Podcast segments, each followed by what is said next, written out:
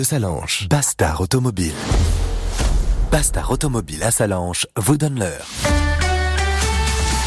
Très bon lundi, le 14 août, il est 7h, tout rond. Radio Mont Le 7h, on file tout de suite dans les Alpes-Maritimes avec vous, Florian Villeneuve.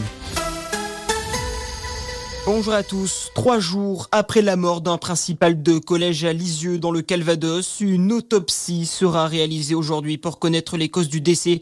Stéphane Vittel, 48 ans, a été retrouvé sans vie dans son établissement scolaire vendredi matin. Il s'était rendu dans son collège juste avant de partir en vacances après le déclenchement d'une alarme anti-intrusion. Le parquet évoque une mort suspecte.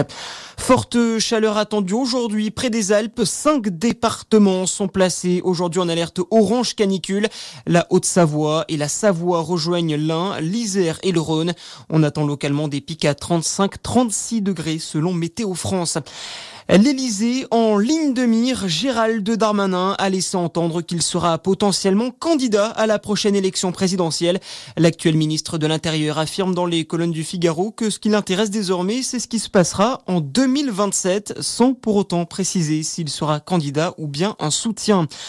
Le bilan ne cesse de s'alourdir à Hawaï. Au moins 93 personnes sont mortes dans les incendies qui ont ravagé l'île de Maui la semaine dernière. D'autres victimes pourraient être retrouvées. Seulement une partie de l'île a été ratissée par les secours. Les résidents et les élus locaux estiment que la dangerosité du feu a été sous-estimée. Une enquête sur la gestion de la crise a été ouverte.